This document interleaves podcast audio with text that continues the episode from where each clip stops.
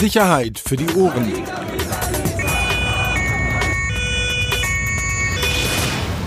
Der Podcast aus Berlin. Herzlich willkommen. Sicherheit für die Ohren. Hallo Axel. Tag. Sonst? Mein, mein neuer Rechner macht Fitner gegen mich. Das mal auf den Punkt zu bringen. Und jetzt zieht so ein bisschen die Laune nach unten, aber. Wahrscheinlich die, die geht's. gerechte Strafe für deinen letzten Auftritt hier in dem, in dem Podcast hier. Der war gut. Sehe ich anders. So, aktuell, ähm, lass uns mal für die oder kurz darauf eingehen, unsere Berliner Zuhörer werden sie vielleicht jetzt hoffen, dass wir auf, auf die Geschehnisse in Berlin eingehen. Freitag äh, Drive-by-Shooting in Kreuzberg, nahe der Bergmannstraße, Mittenwalder Straße war es, glaube ich, eine Person äh, aus einem Auto angeschossen worden, sofort Verdacht, der auch seitens der Polizei recht schnell bestätigt würde, wurde. Vermutlich Streitigkeiten im Clanmilieu. Ich glaube, du hattest dann recherchiert, dass es sich bei dem Opfer, der angeschossen wurde und schwer verletzt im Krankenhaus liegt, um den Bruder eines Polizisten handelt. Oder wer hat das recherchiert? Ja, Leute. Leute, keine Ahnung. ach so, okay. Ich weiß nicht, ob das stimmt. Achso, ich dachte, wer hätte das jetzt nur dir zugetraut ansonsten. Aber äh, okay. Nee, ich glaube, so war es nicht. Dann Aber gab's ja gestern Abend, äh, wir sind heute, sind wir, sind wir, befinden wir uns im, im Dienstag, im 1. äh, Dezember. Erste Türchen ist auf. Das heißt, gestern Abend, Montag, wirklich extrem martialische Bilder wieder aus Kreuzberg, teilweise Straßen, Straßenzüge abgesperrt, Polizisten, die mit MPs äh, die Straßen abgesperrt haben. Äh, Hintergrund war, dass es offenbar Folgeauseinandersetzungen gab. Ähm, übers Wochenende hinweg, dann gestern Abend, ähm, ich glaube, körperliche, also Schlägereien gab es wohl, Scheiben, die eingeschlagen wurden, einer Wohnung, Personen, die bedroht wurden, ältere Personen, die bedroht wurden. Ähm, um das abzukürzen, aus meiner Sicht, ich habe äh, zu, zu der Geschichte keine Ahnung. Ich habe keinerlei Erkenntnisse. Ich habe nichts Ja, gemacht ka- in den letzten drei um es mal Tagen. abzukürzen, auch an der Stelle sind nicht, sind keine Tschetschenen, keine Remos in diesem Fall, ähm, sondern ich spreche jetzt nicht aus LA und LM und das in Verbindung mit anderen bekannteren Familien, die dann Nachschub holen an Masse. Ähm, ja. Ja gut, aber jetzt mal ganz ehrlich, gibt uns beiden das nicht zu denken. Da passiert hier direkt vor unserer Haustür dieser Verlag, wo wir auch gerade diesen Podcast aufnehmen, äh, befindet sich in Kreuzberg, äh, direkt hier am alten. Mauerstreifen. Genau. Äh, und hier unmittelbarer Nähe wirkt Drive-by-Shooting, Clan-Auseinandersetzung. Und wir beide sitzen hier äh, an einem Dienstagnachmittag und wir haben beide schlichtweg keine Ahnung. Gibt dir das nicht zu denken? Nein, weil ich glaube, da, da sind die Ermittlungen tatsächlich auch noch nicht so weit. Okay, erzähl, Ja, mir nicht, erzähl mir nicht, dass es da, äh, dass es da einen aktuellen Ermittlungsstand gibt. Punkt. Was soll Das ich sollte dann? doch unser Ansatz sein, dass wir Nein. hier vielleicht ja, ein bisschen aber was soll ich was das wissen. erzählen? Ja, okay, ich mach's kurz. Es geht um die Ehre. Reicht das? Voila. Nur, Reicht das? Nur weil das möglicherweise immer irgendeine Rolle spielt. Gut, ich find's traurig, also auch, auch für mich, meine Ausrede ist, dass ich drei Tage was anderes zu tun hatte. Wie ist deine Ausrede? Äh, Fitner vom neuen Rechner. Ich find's trotzdem traurig. Einfach schlichtweg keine Ahnung. Also jeder, der sich erhofft hat, dass wir zu der Geschichte irgendwelche Aufklärungen dazu beitragen oder beitragen können, ähm, nein. Okay, Aber ich finde auch mal Mut zur Lücke äh, gehört auch dazu, bevor wir das hier gar nicht ansprechen und so tun, als ob. Ähm, nee. Also reden wir lieber über Dinge, die schon ein bisschen in der Vergangenheit liegen, wo wir noch mitgespielt haben. wo wir noch mitgespielt haben. Wir haben es beim letzten Podcast, äh, da wir eine größere Lücke hatten, eine größere Pause hatten, so viele Themen, die wir nicht aufgreifen konnten, haben wir es ja kurz angedeutet. Äh, was wir auf jeden Fall nochmal angreifen äh, oder aufgreifen wollen, ist das Thema grüne Gewölbe. So. In Dresden. in Dresden. So, da ist er doch, der Erklärer, der ist er doch, endlich, endlich. Schon ein bisschen vermisst. Ähm, genau, Maßnahmen oder eine wirklich überaus große Geschichte, die am 17. November, wenn ich hier meinen Unterlagen glauben darf, in Berlin spielte. Ähm, die Tat am 25.11.2019, willst du das nochmal erklären oder ich? Am 25.11.2019 mehrere Personen in das historische Grüne Gewölbe in Dresden eingestiegen. Ich glaube, wir haben es als Milliarden- oder Juwelenraub, Milliarden-Juwelenraub bezeichnet. Wirklich ganz hochkarätige ähm, Schmuckstücke, Einzelstücke, die damals äh, gestohlen wurden. Wobei es immer noch kein Raub ist aus meiner Sicht, aber. Natürlich ist es kein Raub. Ich sag doch nur, dass wir es so beschrieben haben, aber klar ist denn ist es wir? kein Raub. Wir, ach so.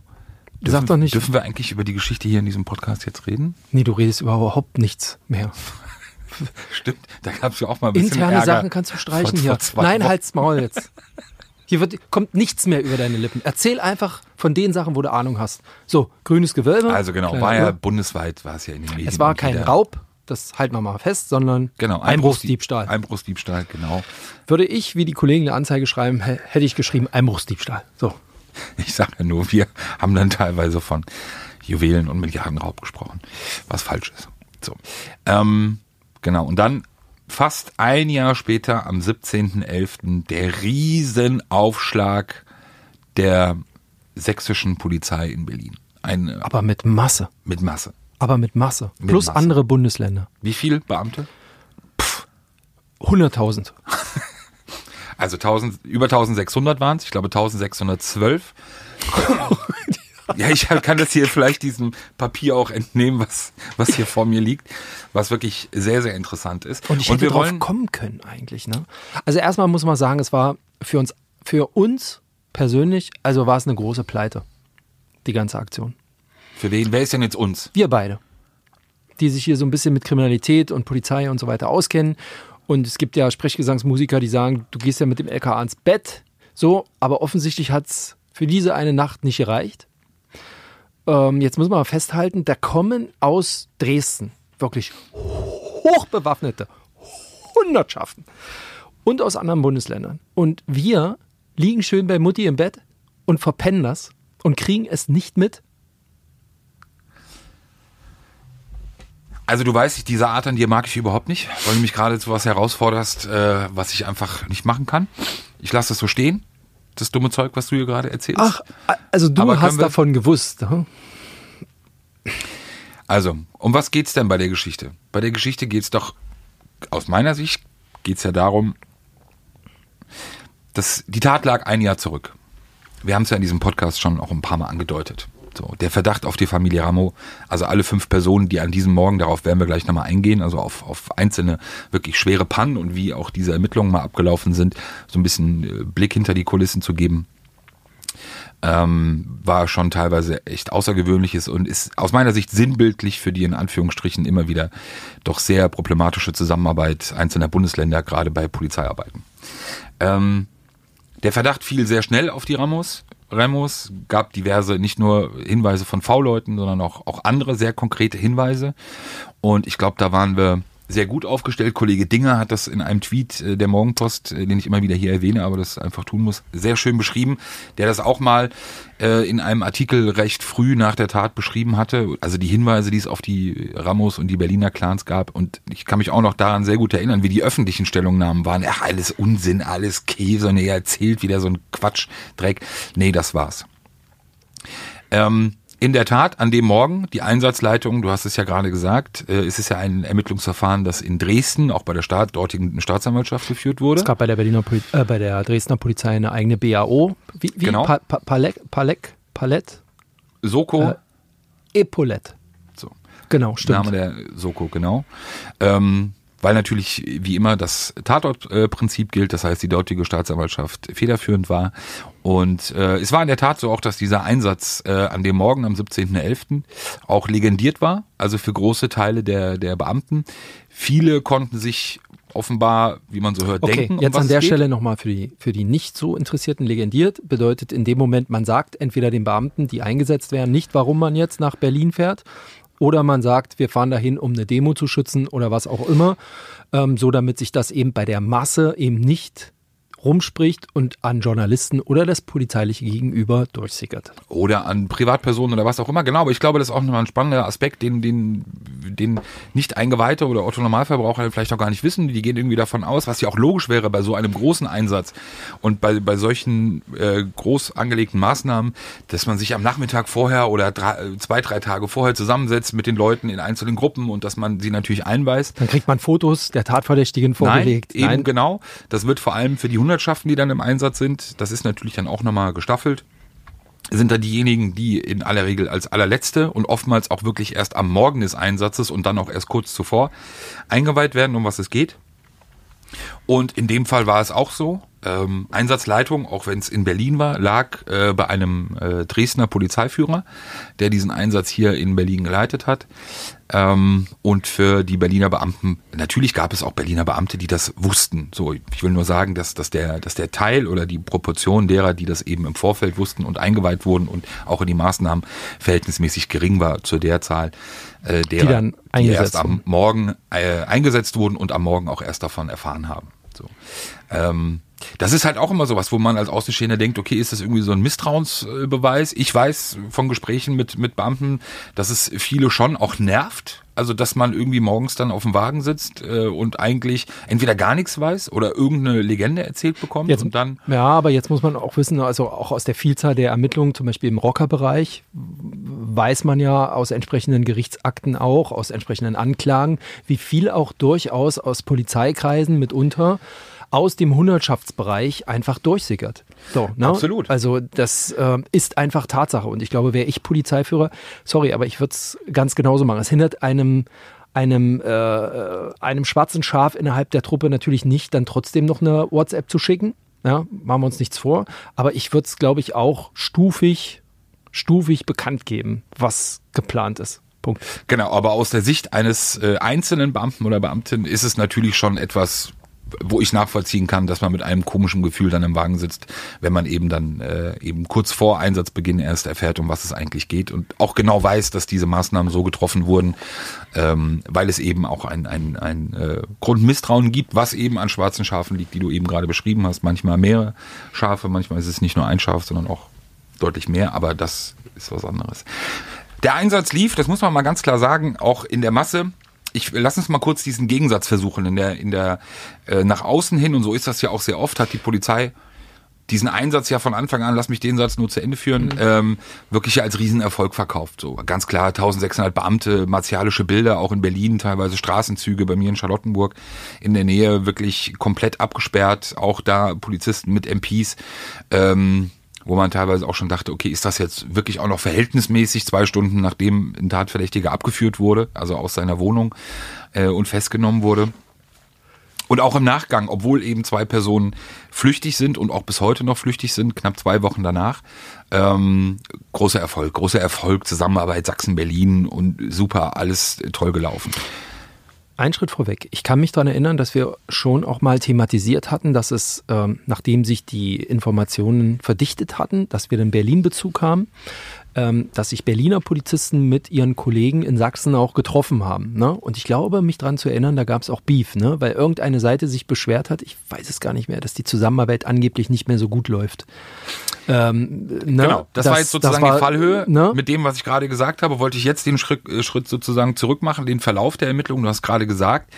Ähm, und zwar, meines Wissens nach, war es eigentlich bereits unmittelbar nach der Tat. Also das ist ja auch ein, man muss sich das Tatmuster ja anschauen, man muss sich anschauen, wie diese Tat abgelaufen ist. Und natürlich, weil es einfach im Bereich Einbruchsdiebstahl Berlin federführend ist äh, und eben auch in der, in der Verfolgung bei der Aufklärung kann ich jetzt nichts zu sagen. Ich glaube, die Quote ist da einfach aufgrund der Qualität der Täter, das muss man auch mal ganz klar sagen, in Berlin, die ist wirklich enorm. Zu den einzelnen Gruppierungen können wir vielleicht auch nochmal gleich was sagen. Da gibt es nämlich auch deutliche Unterschiede. Ähm, aber da war natürlich bei den Berlinern recht schnell der Verdacht lag Modus nahe. operandi. Okay, Modus operandi, auch bei der Art der Fluchtfahrzeuge, so wie das begangen wurde, ähm, das könnten sehr gut Berliner sein. Dresden machen wir uns nicht vor, ist max zwei Stunden, wenn du gut fährst. Ne? Also Max das zwei ist jetzt Stunden, genau, auch auch, um die Uhrzeit äh, auch nochmal äh, was anderes. Ähm, zwei Fluchtfahrzeuge, wie gesagt, die Professionalität.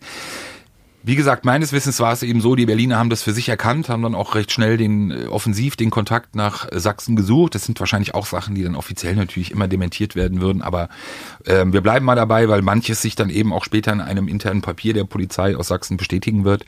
Ähm, das ist dann wirklich so dieses dieses Kindergartenprinzip, was es in sehr sehr vielen anderen Fällen auch gibt. Da, da sitzt dann halt so eine Polizei, eine Staatsanwaltschaft in Sachsen und da meldet sich eine andere aus einem anderen Bundesland und sagt, ey, wir haben hier was, vielleicht könnte euch das ja irgendwie helfen ganz naiv geht man ja davon aus, er sagte super, Synergieeffekte, wir arbeiten zusammen, wir helfen uns, äh, wir tauschen uns mal aus. In der Realität ist es dann Natürlich nicht immer. Es gibt auch äh, Fälle oder gab mit Sicherheit auch Fälle, wo das super abgelaufen ist, aber in dem Fall hat sich dann recht schnell und recht früh gezeigt, die Kommunikation zwischen den beiden Bundesländern, was diesen Fall angeht, die funktioniert jetzt nicht wirklich einwandfrei. Und es gibt doch deutliche Probleme, ähm, was eben auch den Austausch dann und, und, die, und die Wertschätzung vor allem von Informationen angeht. Ähm, man muss dazu sagen, wir haben es, wie gesagt, in dem, in dem Podcast hier auch ähm, mehrfach angeführt, die Observationsmaßnahmen liefen bereits seit vielen, vielen Monaten. So, und dann lass uns bei diesem Punkt mal anfangen. Ähm, wie gesagt, fünf äh, Mitglieder der Familie, Familie Remo. Es gibt weitere Tatverdächtige, die offenbar Unterstützung geleistet haben sollen ähm, bei dieser Tat, vor dieser Tat und auch nach der Tat. Die Maßnahmen, wie gesagt, bereits vor vielen, vielen Monaten haben in Berlin begonnen. Ähm, wie ich gehört habe, haben sich dafür dann ähm, Dresdner und Berliner Kräfte abgewechselt, beziehungsweise wurden zur Observation hier in Berlin eingesetzt. Und da, und das ist dann sozusagen jetzt auch nicht mal ein Problem, aber einfach nur mal auch das, um das, um das visuell oder um das bisschen praktischer darzustellen. Dresdner Kräfte, die sozusagen das, das MEK aus, aus Sachsen, die es gewohnt sind, in Dresden oder in Leipzig zu observieren, werden dann in Berlin eingesetzt. Ähm, das Problem dann auch noch, die Tatverdächtigen, um die es geht, sind absolute Vollprofis. Nicht nur Vollprofis bei ihrer Tatbegehung, sondern sie sind in den allermeisten Fällen eigentlich auch paranoid. Also was. Genau, und ich glaube, das funktioniert. Kennt ihr die Anfangs, kennst du die Anfangsszene von Black Hawk Down? Nee. Wo die Hubschrauber über äh, Mogadischu anfliegen, übers Meer und ähm, äh, im, im äh, unten an, also auf dem Boden sozusagen ein kleiner Junge sitzt, der genau das dann via Walkie-Talkie durchgibt, dass der Feind kommt. Und ich glaube, das trifft es so, dieses Bild trifft es ganz gut, wie das mutmaßlich auch in Berlin so funktioniert. Ja, genau, weil man kann sich das ja ganz sinnbildlich einfach nur vorstellen. Du hast jetzt diese, nimm mal diese fünf Tatverdächtigen, nimm mal jetzt zwei exemplarisch. Der eine, der wirklich in einem Hotspot äh, in Kreuzberg wohnt, dort aufgewachsen ist, das ist sein Kiez, den kennt er. So, der kennt, kennt, jedes Gesicht. Jedes Gesicht, er kennt jeden Winkelzug. Ähm, er hat ein geschultes Auge für Polizei, er hat ein geschultes Auge auch äh, für Observanten, beziehungsweise er weiß oder bekommt, hat ein Gefühl dafür. Das gehört nämlich auch zu ihrer Ausbildung und das ist Teil ihrer Ausbildung. Das werden viele Beamten auch bestätigen, dass sie das immer wieder merken, auch in der Verfolgung äh, von Clanangehörigen. Eine andere Person, da haben wir es in Charlottenburg ähnlich, sein Kiez, seine Gegend, sehr viel fußläufig zu machen und viel ähm, nah an der Fußgängerzone wohnend. Und jetzt hast du ortsfremde Personen, die die Observation übernehmen sollen. Die garantiert, und das hört sich jetzt, das sind ja so Kleinigkeiten, ne? aber die garantiert andere Klamotten tragen, als man in Berlin trägt, die anders aussehen, als man, also eine Berliner Gesichter, glaube ich, erkennt man halt. Also das hört sich jetzt total profan an, aber ich glaube, ich würde so etwas, wäre ich Polizeiführer, würde ich es doch immer lieber die ortsansässigen Kräfte machen lassen. Also und genau ne, und nicht und nicht aus einem anderen Bundesland Menschen plötzlich dazu holen, die sich ja auch erstmal in die Straßen und so weiter einfinden müssen. Die wissen auch gar nicht über welche Mauer ich am Kotti springen muss, damit ich auf welcher Straße wie bin oder nicht auffalle oder wo ich mich hinlege oder was auch immer. Ich finde das problematisch. also klar könnte man dann immer sagen, ja, warum? Es gibt doch heutzutage Navis und die Navis sind alle super und ich finde ja dann sozusagen, ich muss mich ja nicht wirklich auskennen. Ja, genau, aber allein wenn, in, wenn plötzlich Baustelle ist und ein Observationsfahrzeug in eine, eine, eine, in eine Straße reinfährt und dann merkt, oh, hier komme ich nicht weiter und dann dreht, da würden ja auch bei mir schon alle Alarmanlagen angehen. Also, weißt du, weil Absolut. man kennt sich halt aus. Absolut. Wenn das man weiß, die Straße ist seit fünf Jahren nicht sperrt, da ist halt kein Durchkommen. Genau. Und das, äh, die Haupteigenschaft eben von Observationen sollte ja eben sein, dass ich nicht entdeckt werde, dass ich nicht erkannt werde, dass ich aber eben auch Erkenntnisse sammle. Also dass ich ja eben auch mitbekomme, was macht die Person, führt die Person mich möglicherweise zu anderen Personen, noch führt sie mich möglicherweise sogar zur Beute oder zu Teilen der Beute. Äh, also bringt die Observation mich wirklich auch in meinen Ermittlungen weiter. So, und dann habe ich diese beiden Beispiele, die ich gerade genannt habe, in ihren Kiezen und dann kommen, und ich glaube, das kann man sagen, das sind ja dann auch keine zu großen Geheimnisse, das kann man sich ja auch vorstellen. Natürlich sind diese Fahrzeuge, die ja genutzt werden, auch für solche Observationen, müssen ja auch entsprechend passen. Also die müssen ja auch in entsprechende Gegenden passen. Ich weiß nicht, und das ist gar kein Vorwurf, sondern das ist jetzt wirklich, wir befinden uns gerade noch in diesem völlig wertfreien, in dieser wertfreien Betrachtung, ähm, weiß wirklich so ein, so ein Dresdner äh, Mackie, wenn er irgendwie nach Kreuzberg kommt, wie er möglicherweise am besten auch sein Auto zu gestalten hätte, um auch in einer Gegend wie Kreuzberg nicht aufzufallen. Da kann man auch, klar kann man das lernen, klar kann man jemand fragen, klar kann man sich einweisen lassen. Das ist aber nicht so einfach. Und diese Arbeit ist ja so extrem wichtig, aber auch eben extrem schwierig. Du brauchst optischen Stallgeruch. optischer Stallgeruch. Und den Minimum oder halt eben so eine gute Legendierung und eben auch so viel Personal, das muss man ja auch dazu sagen. Du musst ja, kannst ja auch nicht immer wieder dieselben Leute benutzen und auch das ist ja dann kein Geheimnis. Ähm, aber, und da eben auch nochmal, natürlich hat das auch Sinn gemacht, beziehungsweise du kannst ja auch nicht sagen für ein Dresdner Verfahren, und du weißt, dass du über Monate observieren wirst, wahrscheinlich, okay, macht jetzt mal nur ihr Berliner. So. Also natürlich ist es dann auch okay und auch in Ordnung, wenn man sich abwechselt.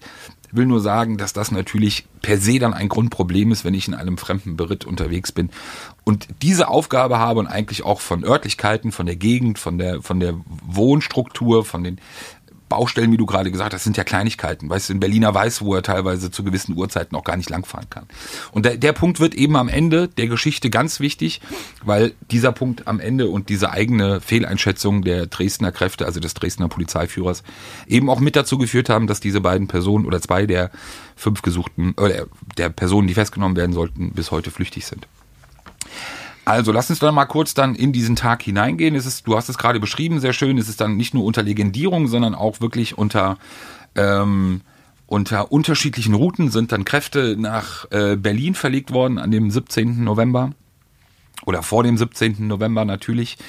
Ähm, Spezialeinheiten, die dazugerufen wurden, Spezialeinheiten, also SEK, Einheiten, die dann diese sogenannten Zugriffe auch durchgeführt haben sind angefordert worden, auch vom Bund.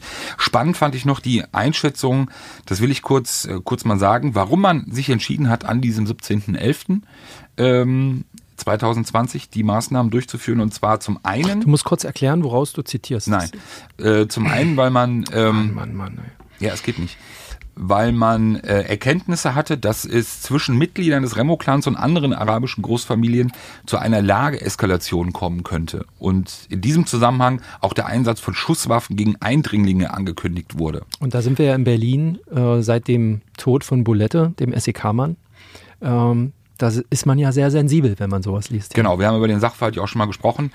Ähm, Yassin Ali Khan hieß er, glaube ich, der Schütze, der zu Hause war, vermutet hatte, dass ein Mitglied der Familie, damals verfeindeten Familie El Zain, sozusagen ihn aufsuchen würde, dann durch die Tür schoss und dabei den Polizeibeamten Michael Krüger, Spitzname Bulette, traf, der dann daran verstarb. Ähm, genau, deshalb eben auch offenbar diese massive Bewaffnung der Beamten, die den Zugriff durchgeführt haben. Und äh, dann gab es noch ähm, Ermittlungsergebnisse, die Hinweise darauf gaben, dass eine akute und hohe Fluchtgefahr der Tatverdächtigen bestand ähm, zu dem Zeitpunkt. Man muss einmal noch kurz, bevor wir zu dem Tattag kommen, nochmal sagen, dass meines Wissens nach die monatelangen Observationen eigentlich nichts gebracht haben, gar nichts gebracht haben. Also wirklich das Verhalten eben so professionell war der Person, dass es keinerlei wirklich maßgeblichen Erkenntnisse gab aus den Observationen, die die Ermittler vorangebracht haben und dann natürlich irgendwann auch personalökonomisch auch klar war, wir müssen das irgendwann beenden. Also das kannst du ja jetzt auch mit dem Aufwand nicht ewig weiterführen. So und kannst es nicht. Man darf ja nicht die 180 Gefährder vergessen, die es ja auch noch gibt in Berlin, die ja auch Genau. noch irgendwie alle überwacht werden wollen von den gleichen Truppen.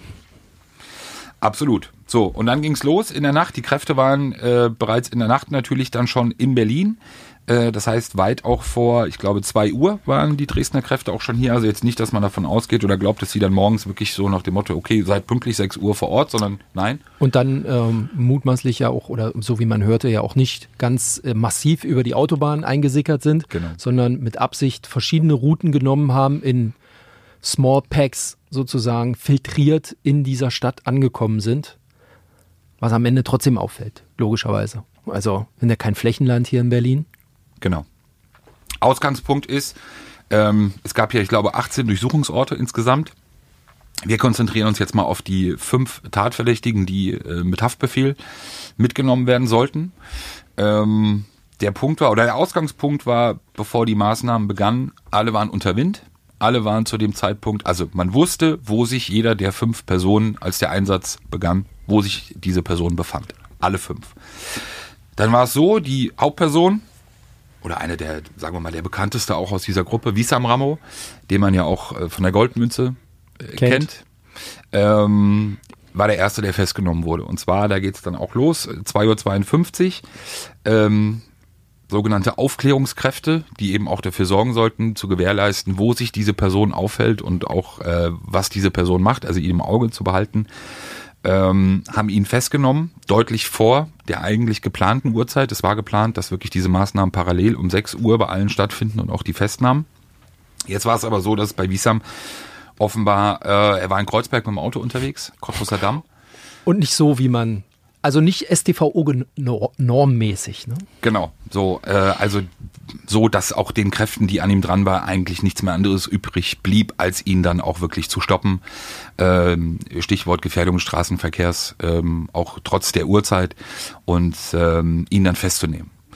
Ähm, Bei Wissam spielt ja ähm, noch der Fakt eine Rolle, dass sich jeder nach seiner Festnahme fragte, wieso ist er eigentlich noch in Freiheit?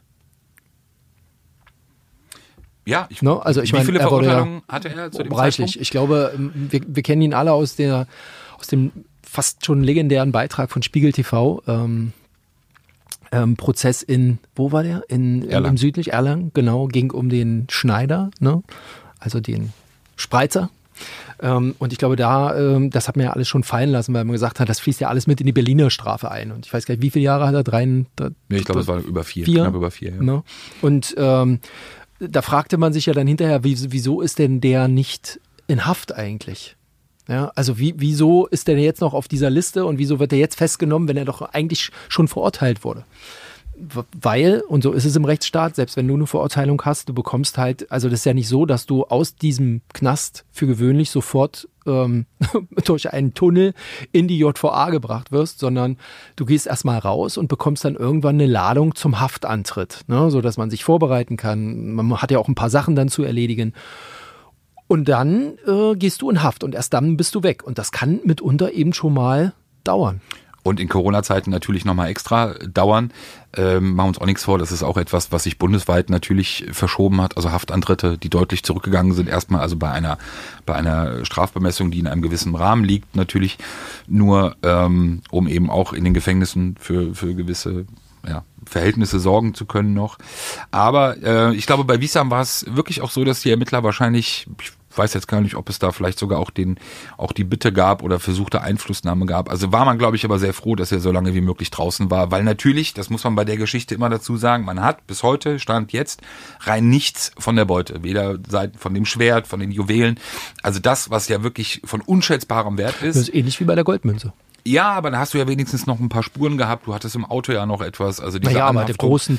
Genau, aber ja, das aber machen wir uns Gold das vor, das. Gold kannst du halt kaputt schneiden, nehme ich mal an. Du kannst es äh, einschmelzen, du kannst es wegtun. Die Dinger hier, so ein Diamant, äh, den, den Das war ja auch die Hoffnung. Das wirst du ja nicht los. Ja, das, das wirst ja du nicht die los. Jeder in dieser Welt, der sich damit auskennt und glaube bereit ist, das anzukaufen, lässt das natürlich prüfen. Und dann erkennt, erkennt man relativ schnell, so die Experten, anhand des Schliffs, anhand der, des Alters, was weiß ich, ähm, dass man das lieber nicht kaufen sollte, weil jeder weiß, das ist aus dem grünen Gewölbe. Genau, aber deshalb ging man auch äh, gleich oder eigentlich zu Anfang auch davon aus, Stichwort äh, Auftragsarbeit, weil eigentlich klar ist, wenn du so etwas wirklich aus diesem Museum stiehlst, ähm, dann kannst du danach nicht versuchen, auf dem Markt einen Abnehmer zu finden. Das ist irre. Also das ist so heiß, das ist ja wirklich eigentlich fast unmöglich. Und die Professionalität beinhaltet ja meistens eben auch, dass du im Vorfeld schon weißt, was du damit machst, beziehungsweise wie dein Plan damit ist. Deshalb gab es, es gab auch diverse Hinweise, auch da von V-Leuten, Nahe Osten Interessenten beziehungsweise Kaufinteressenten, die im Vorfeld eben auch schon gesagt haben, sie wollen das haben und es e- dementsprechend eben auch dann die Tatbegehung gab. Das hat sich dann immer wieder verändert, auch in der Zeit. Zwischendurch gab es dann ähm, Hinweise darauf, dass man die Beute eben nicht losgeworden ist und dass sie teilweise in irgendwelchen Bankschließfächern in Berlin liegen würden, die dann auch in einem Fall, äh, weiß ich, dass auch überprüft wurde, also das Bankschließfach, man hat nichts gefunden. Und das war natürlich aber etwas, worauf man auch bei den Maßnahmen gehofft hat. Wenigstens irgendetwas. Weil diese Geschichte ist natürlich auch ohne Beute. Ähm, wird es natürlich am Endeffekt schwierig und unabhängig davon für das Museum natürlich äh, auch von äh, unschätzbarem Verlust. Also, die Maßnahmen begannen. Wir bleiben, gehen nochmal in die Nacht, 2.52 Uhr. Wir haben es gesagt, die erste Festnahme von Wiesam schon deutlich früher als eigentlich geplant oder vorbereitet oder gehofft. Diese Festnahme führten Berliner Beamten durch. Das waren keine ähm, Leipziger, äh, Dresdner Kräfte oder, oder Kräfte aus Sachsen, sondern das waren Berliner Kräfte, die diese, Mobiles Einsatzkommando, genau, ja, also, egal, ja, sag's doch einfach. Nee, also so eine andere Truppe, ja, so eine zivile äh, Naja. Aufklärungstruppe halt, genau. Ähm, die das durchgeführt haben. Und danach, ganz entscheidende, ganz entscheidender Punkt. Man darf nicht vergessen, wie gesagt, Kreuzberg, auch wenn es 2.52 Uhr ist. Aber du hast vorhin dieses schöne Beispiel genannt, auch um diese Uhrzeit. Da sind Leute, die entweder wach sind, die wach werden durch Maßnahmen. Cottbusser Damm ist auch schon eine, eine, eine große Straße mit, mit vielen Anwohnerhäusern oder, oder äh, Mehrfamilienhäusern. Das heißt, die Wahrscheinlichkeit, dass du das wirklich komplett unter dem Deckel halten kannst, ist dann auch irgendwie recht gering. Heißt, es gab kurz äh, nach dieser Festnahme eben eine Grundsatzentscheidung, die getroffen werden musste. Was machen wir jetzt? Ziehen wir alles vor? Nehmen wir jetzt alle fest? Oder warten wir ab und bleiben bei den anderen, bei dem Plan, den wir vorher auch hatten? Die Entscheidung, wie sich im Nachhinein herausgestellt hat, die möglicherweise dann falsch war, aber die Entscheidung, die in dem Moment dann seitens der Dresdner Einsatzführung äh, getroffen wurde, war nein, wir bleiben bei unserem Plan. Äh, 600, alle zu Hause in der Hoffnung und wir gehen zu Hause rein und holen sie ab. Aber das mag vielleicht in Dresden funktionieren, ne? So, was passiert dann?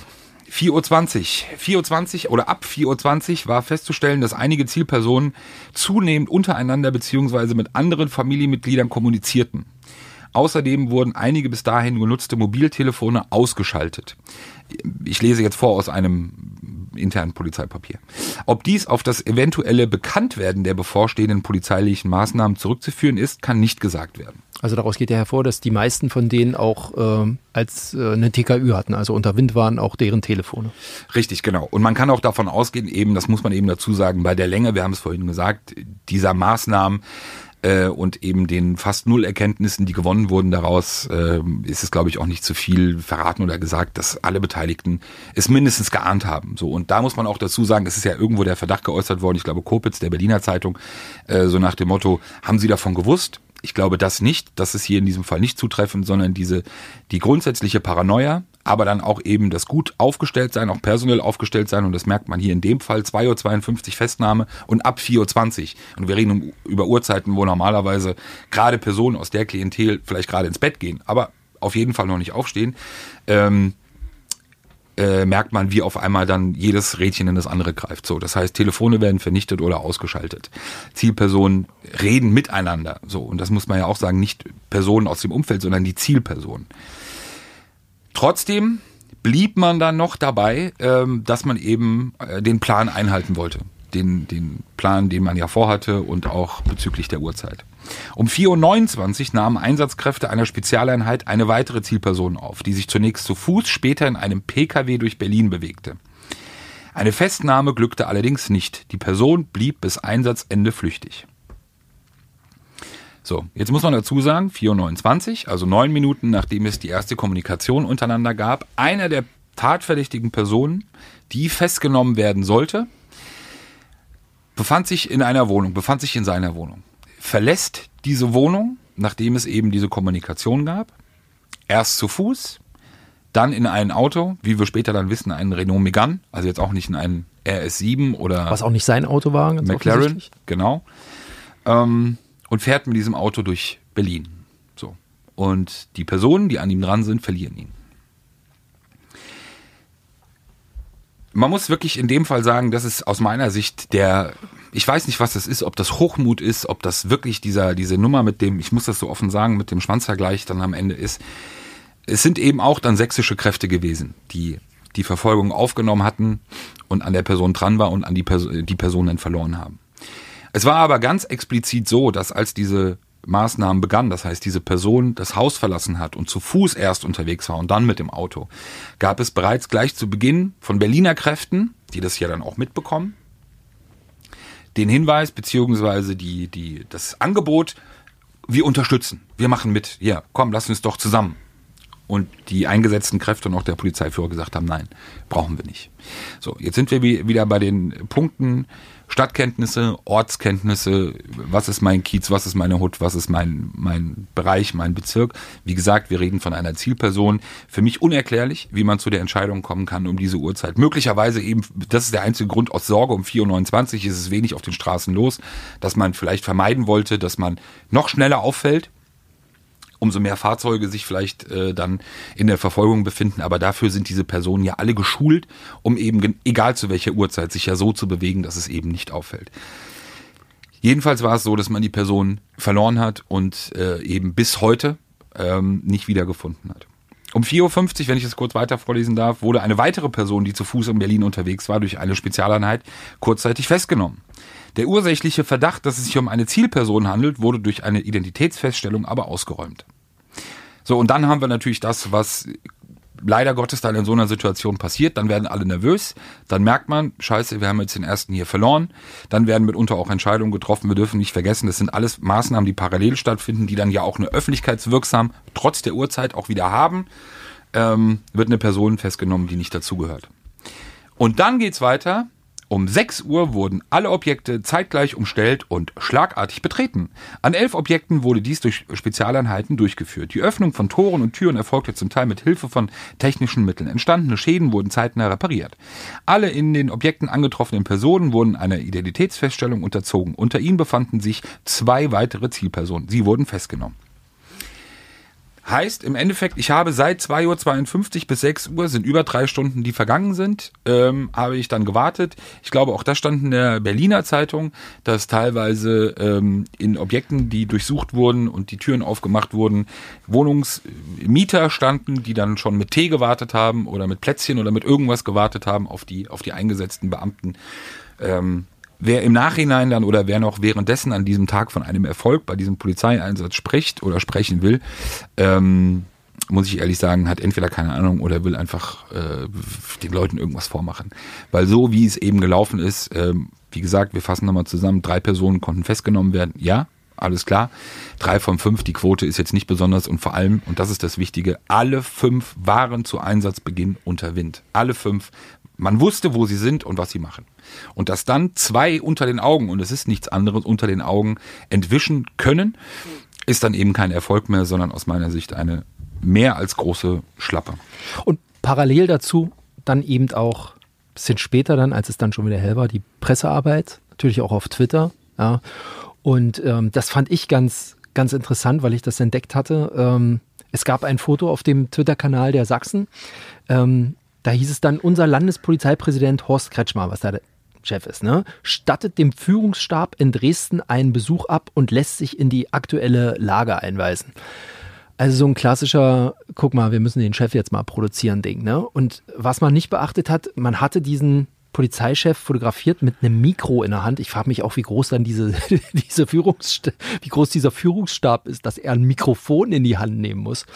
Und ähm, ich habe mir das Foto runtergezogen und habe es mir mal in Word aufgemacht, weil man da eine bessere Auflösung hat. Ähm, und über der Schirmmütze, über dem Sachsen-Emblem seiner Schirmmütze, ähm, stand an dieser digitalen äh, Tafel erste ZP Remo Bashir abfahrbereit. das war dann auch so, es war so typisch für diesen Tag auch so. Weißt öffentlich, du? Ja, öffentlich. Das, genau. das ist ein öffentliches, also es war der Twitter-Kanal der sächsischen Polizei. Und da konntest du dann lesen, ah, Bashir Remo wurde festgenommen. Interessant. Ähm, und er ist abfahrbereit, nämlich abfahrbereit nach Dresden. Und das war auch schon wieder so, ich habe dann äh, ein paar Mal versucht, Kontakt aufzunehmen und ihnen mal so den Tipp zu geben.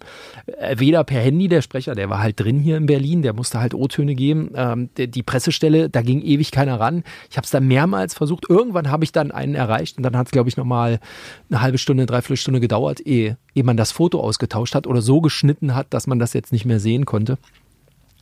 Aber es reihte sich eben so ein bisschen ein in die, in die Fehler an diesem Tag. Ja, und da ist es natürlich hätte, hätte Fahrradkette und ja, im Nachhinein ist man immer schlauer und ihr Klugscheißer und so macht doch erstmal so. Ja, ja, ist richtig.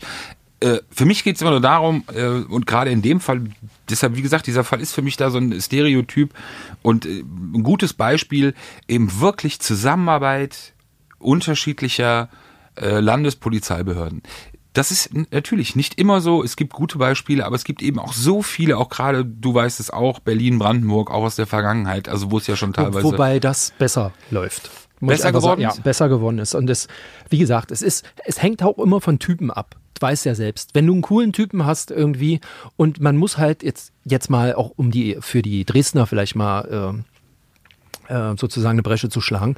Jetzt sind Berliner Polizeibeamte mitunter eben auch nicht so einfach. Ne? Ja, also man muss wenn andere in ihrer man- Stadt, das ist genau. ja auch dieses Gehabe natürlich, man muss was diese. Art dann auch verstehen und äh, da gibt's halt solche und solche. Und da gibt's natürlich, es geht schon los, dass man sagt, ey Jungs, was macht ihr eigentlich hier bei uns in der Stadt? Also das ist ja wirklich so ein, so ein Gehabe, auch so natürlich Testosterongehabe, muss man ganz offen sagen. Ähm, Meine auch, Stadt. Auch schwer abzustreiten, genau, mein absolut. Job, meine Kriminalität, meine Leute, keiner kennt die besser als ich. Ich sag ja, es, es hängt halt von Typen ab. Und ähm, ich glaube, dass zu bestimmten Bundesländern, mit denen man öfter zusammenarbeitet, große Hamburg, äh, Brandenburg, da läuft's besser. Also ich weiß das auch von der Bundespolizei, da gibt's gute Verbindungen nach Hamburg, die tauschen sich regelmäßig aus, die Fahner, die dürfen da mal mitlaufen, die kommen hierher, Sachen, von denen wir gar nichts erfahren. Aber dann gibt's halt, äh, sage ich mal, Polizeien, die relativ selten zusammenarbeiten. Außer die Hundertschaft kam, kommt mal zur Demoabsicherung nach Berlin, sondern auf der Zivilfahnerebene, ne? also auf wirklich auf der, auf so einer Hochkriminalitätsebene. Und ich glaube, wenn, wenn da so der Schliff fehlt, dann hast du halt vor Ort Aber du hast es gerade richtig gesagt, es geht ja wirklich um die Einzelpersonen. Die Behörden an sich sind ja völlig egal oder auch wie die Führungsebenen Ja, der Behörden klar. sind, sondern wirklich Nee, die Sachbearbeiter, dann führende Sachbearbeiter in einem Fall, ob das dann bei der Staatsanwaltschaft ähm, ist oder auch bei, du, bei so der ein Polizei, alter, alter We- Westberliner Bulle, verstehst du, so ein alter Westberliner MEK-Bulle, hier groß geworden, viel erlebt, viel gesehen, trifft auf einen, auf einen Ossi aus Dresden. Ich kann das sagen, mehr Ossi. So. Und die beiden musste erstmal zusammenkriegen. Die musste erstmal so beide so wuchten, dass die rund laufen. Und du willst in meiner Stadt die Remos fangen? genauso. Spaß. Nu klar, nu klar will ich das. Viel Spaß. Ja, klingt absurd oder klingt vielleicht Nee, auch humoristisch, ist aber es ist Menschen. eben, genau, Menschen. sind Ich habe ja auch öfter Schwierigkeiten mit dir, mit deiner westdeutschen Art. Ja, aber trotzdem, weißt du, hier geht's ja ein bisschen was anderes. Hier geht's ja wirklich auch um, um äh, die Aufklärung von schweren Straftaten und so ist es ja dann auch in vielen anderen äh, Bereichen. Ähm, es ist am Ende dann oftmals, wie oft im Leben, es ist eine Frage des Egos, es ist eine Frage auch der Bereitschaft, auch vielleicht mal einen Erfolg zu teilen, weil auch das natürlich immer etwas ist. Dieser 17. November dann, dieser Tag der Maßnahmen, ist natürlich dann auch sozusagen in, aus, aus Beamten oder aus Ermittlersicht dann immer so ein bisschen der Erntetag, dass man das einsammelt, was man eben vorher ermittelt hat. Das will man dann auch selber auch eben für sich verbuchen und das ungerne auch noch mit anderen teilen müssen. Im Endeffekt muss man sich aber überlegen, dann glaube ich oder immer sollte man abwägen, äh, was man eigentlich davon hat, beziehungsweise von was man vielleicht mehr hat. Und manchmal hat man auch zu zweit auf dem ersten Podest mehr davon, als wenn man alleine auf dem dritten steht.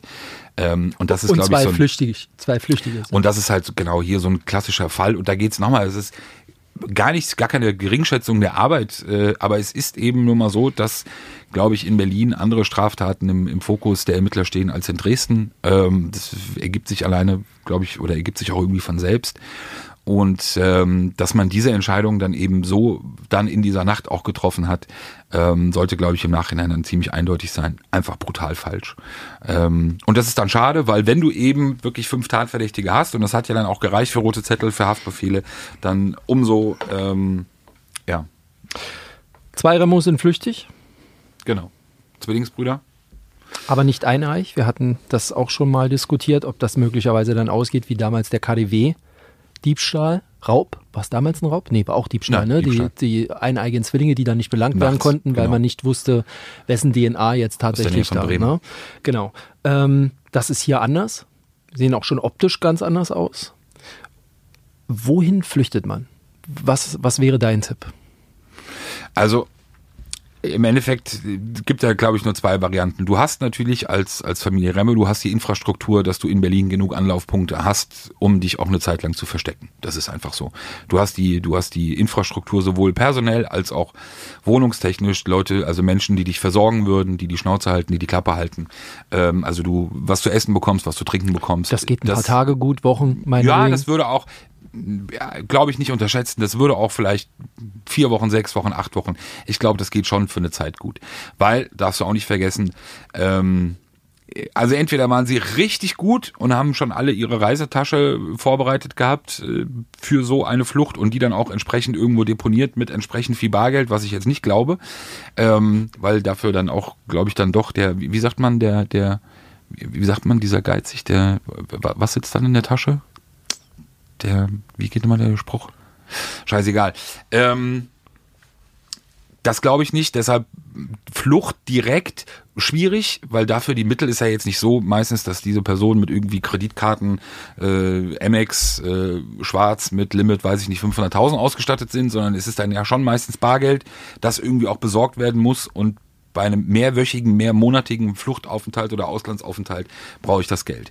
Der Libanon fällt in den allermeisten Fällen weg. Das ist einfach so, dass Familienmitglieder seltenst wirklich in den Libanon fliehen, weil sie dort einfach wirklich auch Angst vor Strafverfolgung und anderen Dingen haben. Das wissen wir auch aus vielen Gesprächen. Ja, da sind Das sie heißt- nichts. ne? Also Genau, da sind das sie heißt, auf, der auf, auf häufigste- sich alleine gestellt. Absolut. Und eben auch oftmals jetzt keine große Familienstruktur bei den Remos. Es ist da aber wirklich anders. Das aber glaube ich trotzdem nicht. Das heißt, es bliebe dann wie so oft die Türkei ähm, in diesen Fällen. Aber auch das, das wissen wir auch bei den Hells Angels Mitgliedern, die vor Jahren dorthin geflohen sind, also in, in, in großer Zahl. Auch das war in den allermeisten Fällen irgendwie vorbereitet, wenigstens ein paar Tage. Ähm, aber in dem Fall jetzt auch nicht ausgeschlossen. Ich glaube, dass beide weg sind. Raus aus Deutschland. Ja. Ja, flüchtet über. Ich hätte jetzt auch getippt über den Westen, Also raus über, über, über den Pott auch ähm, und dann meinetwegen Richtung Frankreich. Von Frankreich dann wohin auch immer. Also genau, glaube, weil natürlich kannst du ja abwägen. Du bist ja in einer sehr formidablen Position. Du hast drei Tatverdächtige, mit denen du verwandt bist, die natürlich Akteneinsicht bekommen müssen. Das heißt mindestens ja mal den Haftbefehl. Das heißt, die Anwälte wissen so ungefähr, was eigentlich ihren Mandanten vorgeworfen wird. Welche Tatbeteiligung vorgeworfen wird. Was hat man wirklich an Beweisen? Was hat man äh, dann vielleicht nur als Indizien? So, daraus leitest du natürlich auch für dich dann ab als Flüchtiger, okay, was haben die eigentlich gegen mich in, die, äh, gegen mich in der Hand? Ähm, ich hätte vermutet, äh, direkt am Tag der Tat, wenn es eben nicht sehr viel ist, was sie gegen diese beiden flüchtigen Personen in der Hand haben, dann äh, hätte ich vermutet, dass sie sich mit Anwälten direkt selbst gestellt hätten. Das hätte dann auch für sie nochmal anders und, und besser ausgesehen. Ähm, ob das jetzt dafür spricht, dass man doch gegen sie auch mehr hat oder vielleicht genug hat, um eben eine hohe Haftstrafe zu befürchten äh, und deshalb ins Ausland zu fliehen, weiß ich nicht, ist eine Erklärung oder ein Ansatz. Aber da gebe ich dir recht, das sind jetzt fast drei Wochen, nee, zwei Wochen sind es erst. Also noch geht's in der Stadt vielleicht, aber auf lange Sicht, ich würde mich festlegen, stand jetzt, sie sind nicht mehr da. Aber jetzt reine Spekulation, ja, morgen stellen sich beide. ja, ja. So, also, Halbe Million hat die äh, sächsische Polizei ausgelobt. Ist das Viel so? Geld. Halbe Million. Halbe Million äh, Belohnung. Allerdings nicht für, er hat es dann nochmal, also der Polizeipräsident oder ich glaube die Staatsanwaltschaft hat es auch nochmal konkretisiert. Ähm, nee, die Polizei. Ähm, man, also es gibt jetzt nicht für den einzelnen Hinweis dann die halbe Million, sondern ähm, die halbe Million solle man so betrachten wie so eine Art Budget für Hinweise zu Tätern und den Juwelen. Also gibt es jetzt mehrere Hinweise, die auf die Spur der Täter führen oder auf die Spur der Kunstwerke, wird diese Summe dann halt je nach Bedeutung des Hinweises aufgeteilt. Aber eine halbe Million habe ich lange auch nicht mehr gehört. Das ist viel, viel Geld. Gut, wenn natürlich auch Hinweise zur Beute mit inbehalten sind, dann relativiert sich das Ganze wieder ein bisschen, aber trotzdem gebe ich dir völlig recht. Ähm, Ist auch ein bisschen komisch. Ich meine, wer entscheidet denn am- Ende auch, ja, dieser. Über die Aufteilung. Die, genau, dieser Hinweis war jetzt so gut. ähm, Frage. Dieser Hinweis war jetzt so gut, der hat tatsächlich zur Spur oder das und das und jetzt der kriegt 300.000 und der kriegt leider nur einen Zehner. Es ist, das ist schon, oder wie, was machst du denn? Dann kommen drei äh, Tipps parallel rein, dann musst du die Summe teilen. Also es ist schon ein bisschen komisch. Also entweder sage ich Täter 300.000, Schmuck 200.000 oder wie auch immer. Aber so, na gut, aber die Sachsen, wir merken es ja, die fahren hier ihr eigenes Ding. Genau, aber auch das darfst du nicht vergessen. Wir haben es am Anfang gesagt. Offenbar gab es eben Erkenntnisse, dass es auch äh, zwischen den Remos und anderen ähm, Clans aktuell Streitigkeiten gibt. Da sollten wir nochmal in die Recherche gehen, weil die Tschetschenen sind damit nicht gemeint. Das weiß ich. Äh, welche sind, aber weiß ich nicht. Heißt de facto auch, du musst natürlich davon ausgehen, es bekommt jeder mit. Zwei Mitglieder der Remos sind flüchtig, müssen sich irgendwo aufhalten. Dann ist Berlin natürlich dahingehend ein Stück weit gefährlich, sollte sich das rumsprechen. Das heißt, bin ich Angehöriger eines Clans vielleicht, der den Remos schaden will oder ihnen Schaden zufügen will. Ähm, und das wissen wir aus dem Bereich ja wirklich ähm, nur zuhauf, dass gerade dort V-Leute oder V-Männer wirklich en masse unterwegs sind.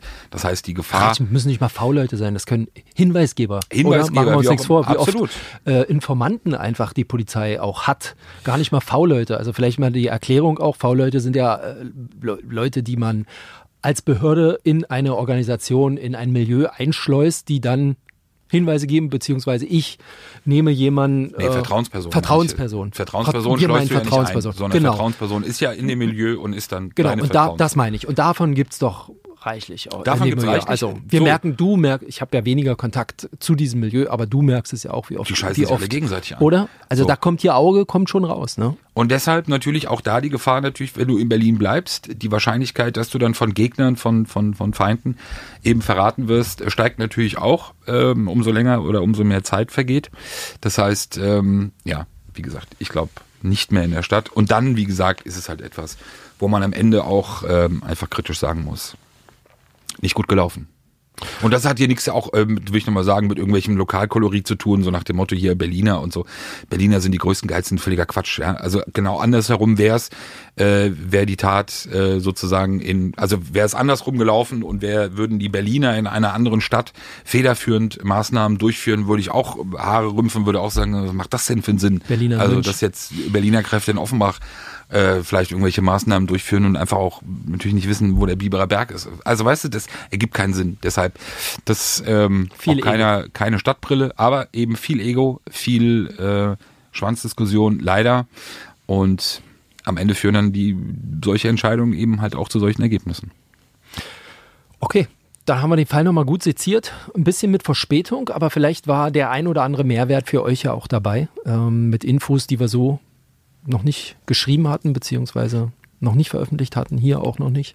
Uns war es wichtig, dass wir diesen Fall nochmal durchkauen, weil weil es einfach eine der größten Razzien, wenn nicht die größte in der Nachkriegszeit war, die es in dieser Stadt gab ähm, und alles nicht tatsächlich nicht ganz so ist. Moment, nicht ganz so geil gelaufen ist.